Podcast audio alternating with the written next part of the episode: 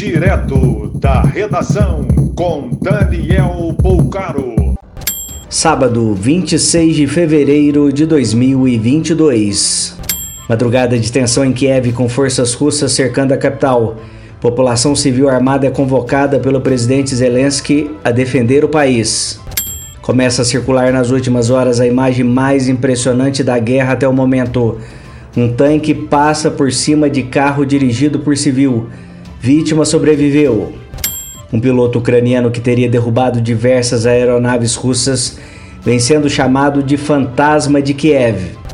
O governo da Ucrânia afirma que mais de 2.800 soldados russos já foram mortos. De acordo com a Fox News, o exército de Putin teria um equipamento que funciona como crematório móvel, o que minimiza aparecimento de eventuais baixas. Mais uma série de sanções foram anunciadas principalmente na Europa e que congelam bens de Putin. Armamentos enviados por países da OTAN cruzaram a fronteira com a Polônia. O Brasil votou a favor da resolução da ONU que condena a invasão. Mais de 50 mil pessoas deixaram o país por via terrestre desde o início da guerra. Trem com um grupo de brasileiros deixou Kiev até próximo à fronteira com a Romênia.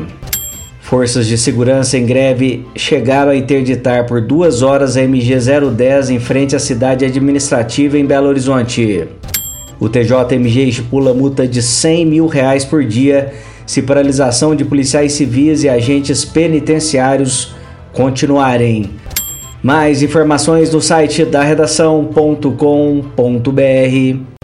Você ouviu direto da redação com Daniel Bolcaro.